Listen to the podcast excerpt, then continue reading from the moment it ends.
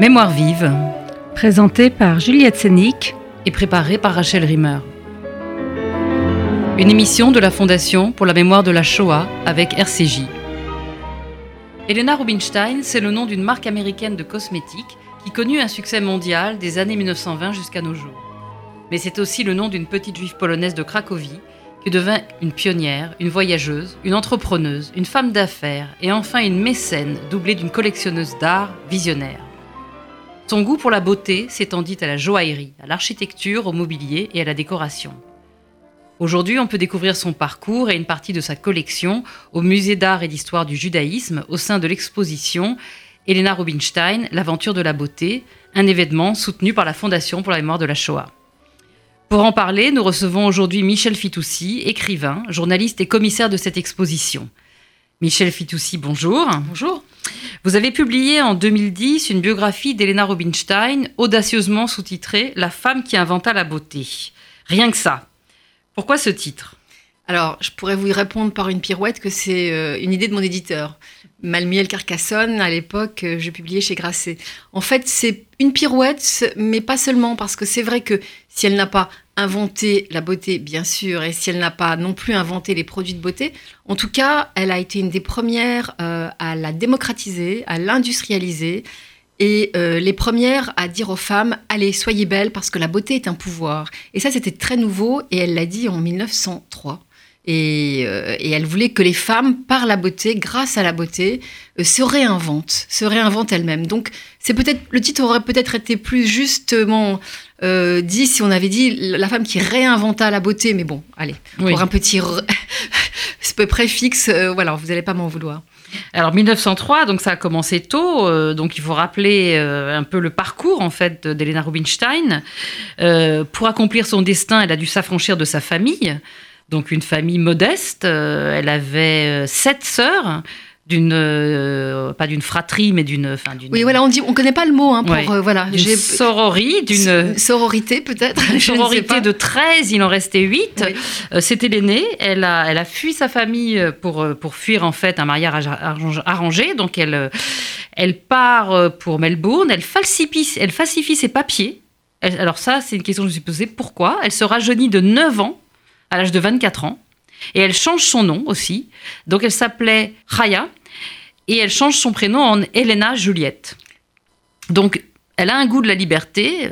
D'où lui vient ce, d'où lui vient ce goût elle est d'abord, il faut préciser qu'elle est née en Pologne, qu'elle est née en Pologne en 1872, qu'elle est née au sein d'une famille juive orthodoxe assez modeste, donc pas beaucoup d'argent, une famille de petites gens, très pieux, et que en partant euh, en Australie, enfin, elle n'est pas partie de son plein gré, même si après elle a raconté qu'elle était partie de son plein gré. On l'a envoyée en Australie. On l'a envoyée en Australie probablement parce que elle gênait, elle gênait parce qu'elle ne voulait pas se marier.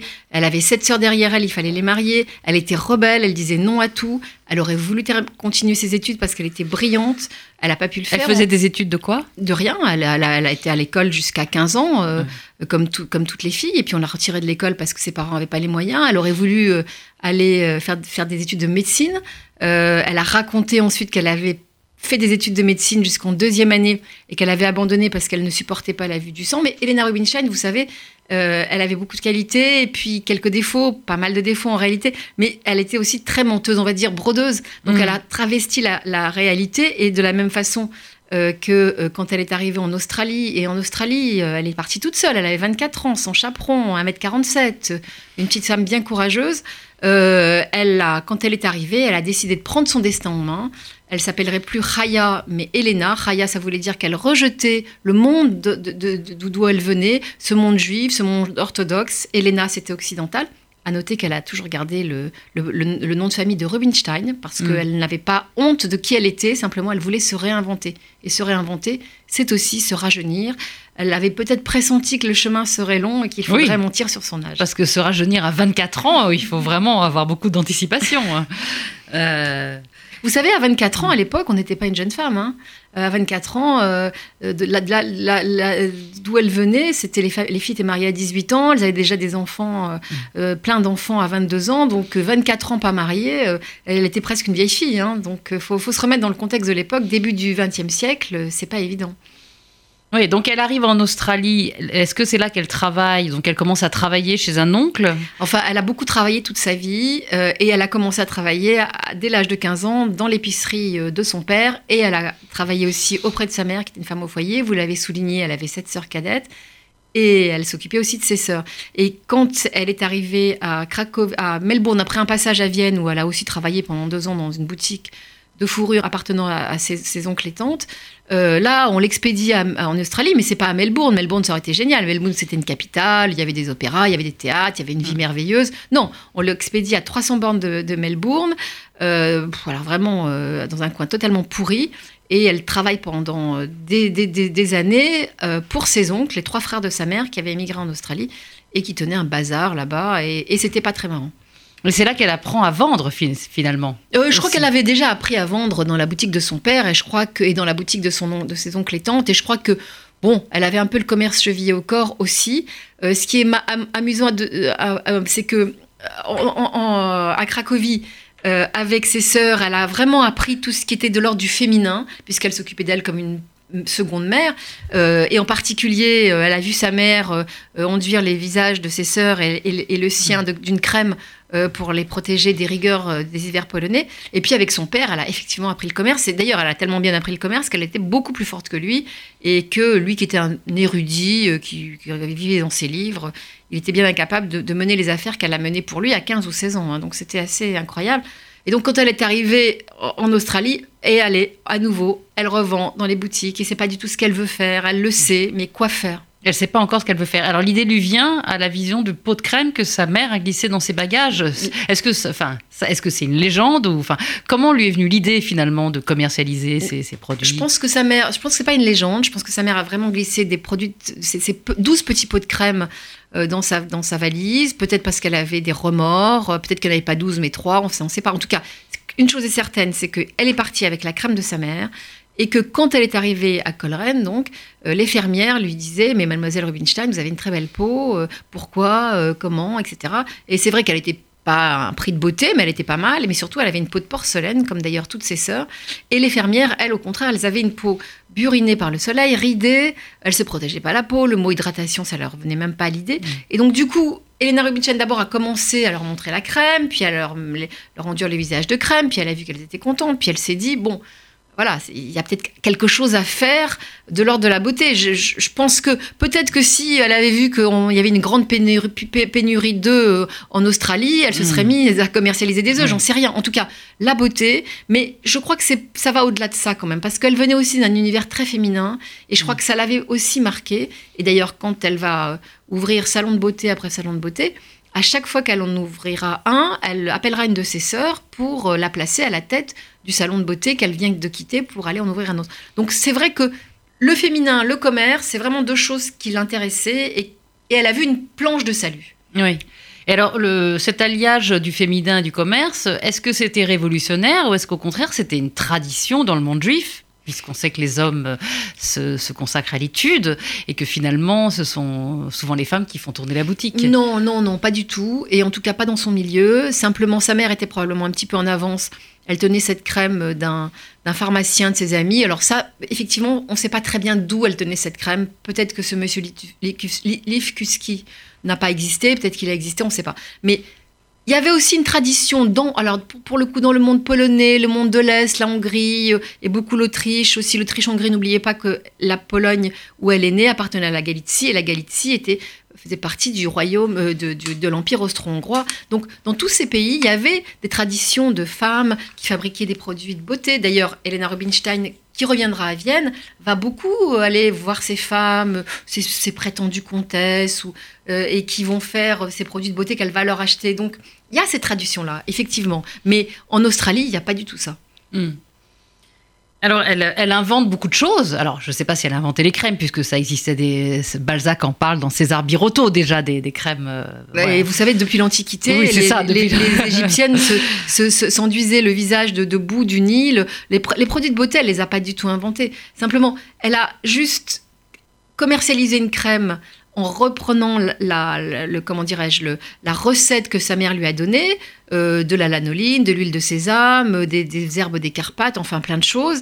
Elle l'a fait parce qu'elle a été aidée par des pharmaciens, par des gens qu'elle a rencontrés. Et puis surtout, elle a compris plusieurs choses, et deux choses très vite, que pour commercialiser, fallait la presse, il fallait le marketing. Et c'est là où elle a été vraiment brillantissime. Après, ces crèmes, oui, elles étaient formidables, parce que pour des femmes qui ne savaient pas ce que c'était, euh, c'était vraiment une révolution, quoi. Parce que euh, on faisait des crèmes, on, les vendait aussi. Bien sûr qu'il y en avait. Quand elle va arriver aux États-Unis, elle va trouver aussi plein de plein de, de, femmes qui vont euh, qui vont qui, ont, qui, ont, créé des produits de beauté, qui des petites, comme on dit aujourd'hui, auto-entrepreneuses, ou même une Harriet Hubarayer qui, qui était déjà là avant elle. Mm. Mais comme elle, elle a inventé, c'est-à-dire en appliquant les principes du marketing, en faisant appel à la presse et en, et en montrant des égéries. En 1903, euh, quand elle fait sa première publicité, elle demande à une cantatrice qui s'appelle Nellie Stewart, qui est australienne. Vous savez que l'Australie a une longue tradition d'opéra.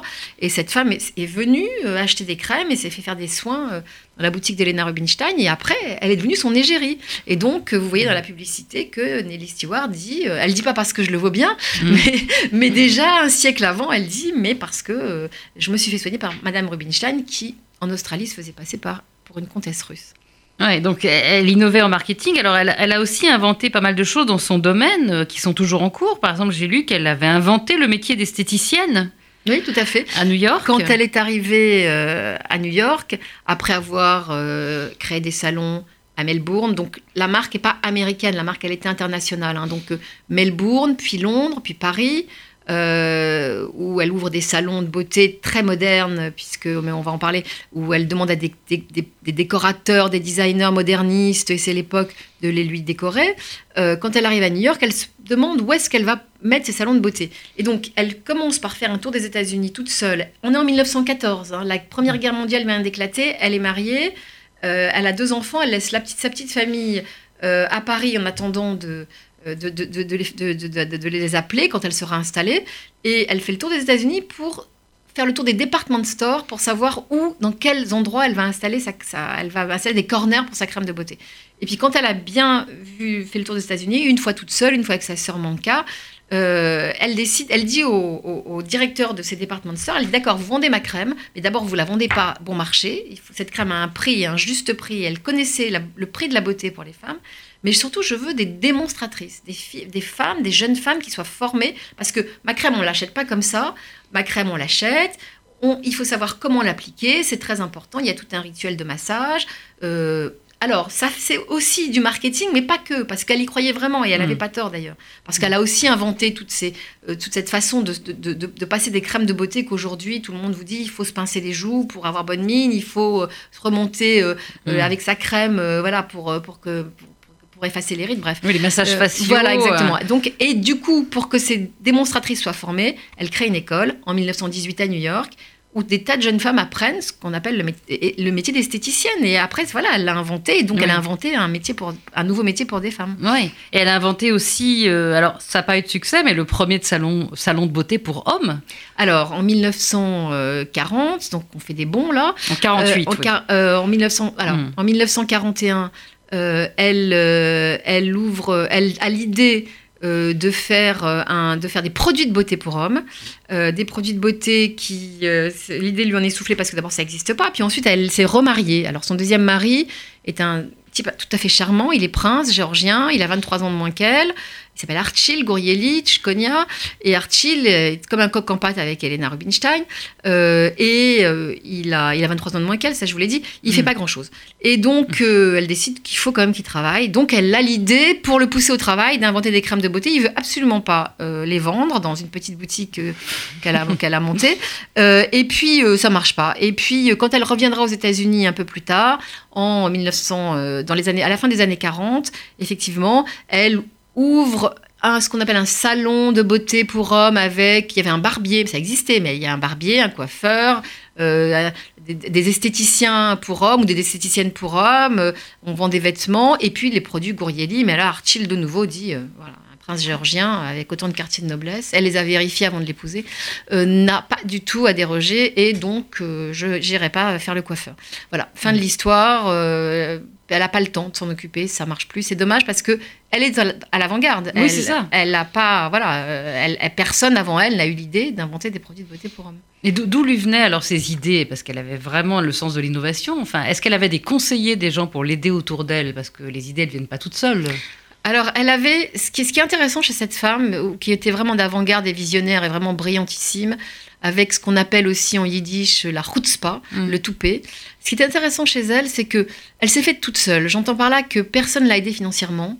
Euh, une Coco Chanel a eu des amants riches qui lui ont mis de l'argent dans, dans, sa première maison de couture. Elle, pas du tout. Elle, vraiment, elle a retroussé ses manches et elle a gagné de l'argent. En revanche, elle a eu effectivement des mentors pour l'aider, des mentors en art quand elle est arrivée à Paris ou quand elle était à Londres pour acheter de l'art premier. Et puis, elle a eu pendant des années son premier mari qui s'appelait Edouard Titus, de son vrai nom Arthur Ameisen, qui était juif polonais d'origine comme elle, qui a été juriste, qui est parti aux États-Unis, qui est devenu journaliste, euh, qui, est, devenu américain aussi, euh, qui a peut-être eu deux enfants, on ne sait pas très bien là-bas parce qu'il était assez mystérieux. Et quand il est revenu, elle l'a connu en Australie, elle l'a engagé avant de l'épouser pour euh, lui faire ses, euh, plaquettes ou ses guides de la beauté ou ses publicités. Et véritablement, il a été son mentor. C'est-à-dire qu'en marketing, il a vraiment été son mentor, un de ses mentors, parce qu'elle avait déjà couvert le marketing avant lui. Mm. il a appelé Madame, ce qui est un surnom qui lui a resté toute sa vie. Et puis, probablement que malgré un mariage très houleux, parce qu'il était très infidèle et qu'elle était très jalouse, même si elle n'était jamais là, malgré un mariage très houleux, il lui a, ils ont certainement discuté ensemble de ce qui se faisait, de ce qui ne se mm. faisait pas.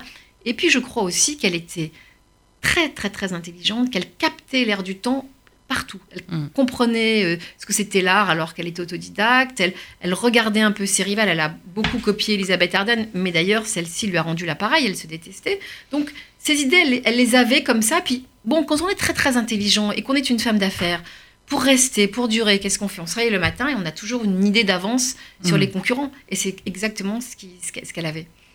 Donc elle avait aussi euh, un goût en matière d'art, puisqu'elle a, elle a, euh, elle a été le mécène de nombreux artistes, euh, elle a commandé des tableaux, et aussi elle s'est intéressée aux arts premiers. alors est-ce que c'était avant tout le monde, en tout cas très tôt? Très tôt. Les arts premiers, c'est un hasard, c'est que euh, quand elle est arrivée à Londres, son mari, elle a épousé Edouard, euh, euh, Titus à Londres, son mari l'a présenté à la bonne société londonienne. Il connaissait tout le monde, à Paris, à Londres, à Melbourne, à New York, c'était incroyable.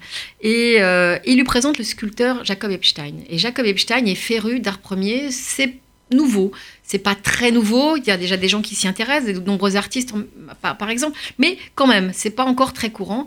Et comme elle va à Paris, elle a déjà établi un salon à Londres. Comme elle va à Paris pour ouvrir son, salon de beauté, son troisième ou quatrième, puisqu'elle en a euh, ouvert deux à Melbourne et à Auckland euh, et à Sydney, donc cinquième ou sixième, elle, euh, il lui dit, cher ami, puisque vous allez à Drouot, euh, vous allez à Paris, vous allez à Drouot, regardez ce catalogue, j'ai coché des, œuvres qui m'intéressent, est-ce que vous pouvez les enchérir pour moi? Elle y va, mais très vite, elle se dit, mais pourquoi pour lui? J'adore, c'est très bien, c'est magnifique. Et d'où vient ce goût à elle, précisément parce que les arts premiers, c'est pas évident.